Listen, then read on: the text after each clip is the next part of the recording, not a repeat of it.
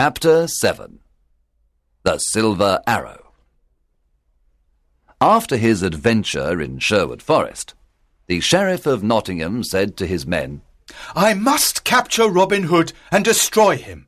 How can we capture him? The sheriff thought for some time. Then he said, I know how we can capture him. Let's have an archery competition here in Nottingham. The best archers of the region always come to the competition. The prize for the best archer is the famous silver arrow. One of his men asked, But will Robin come to the competition? Of course. Robin loves challenges, said the sheriff. He will come disguised, and we must discover him. The sheriff's messengers went everywhere and told everyone about the competition. One day, Friar Tuck heard the news. He immediately told Robin and the outlaws. Robin said, I'm the best archer in the region. I can easily win the silver arrow. Oh, Robin, don't go, said Marion. It's a trap. The sheriff wants to kill you. Yes, Robin, said Friar Tuck. It's a trap. It's dangerous for you to go. I must go. I never refuse a challenge. I will disguise myself as a poor peasant. No one will recognize me. Can, can we, we, come, can we to come protect to protect you? you? asked Robin's men. Yes. You can come disguised as peasants too.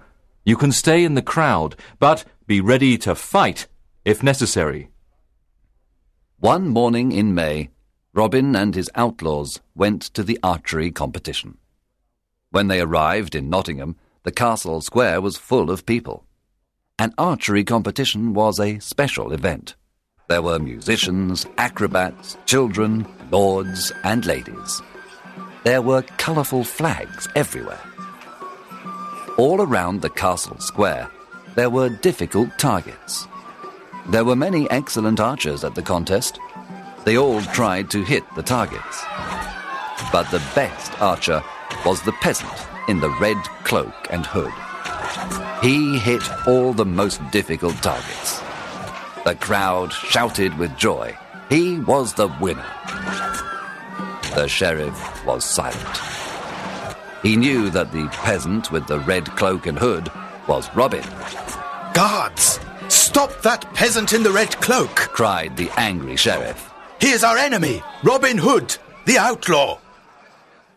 The sheriff's guards ran to capture Robin. But Robin's men attacked the guards. There was a lot of fighting. Robin and his men killed or injured most of the sheriff's men. Then they quickly left Nottingham and returned to Sherwood Forest. When they arrived, they celebrated their victory.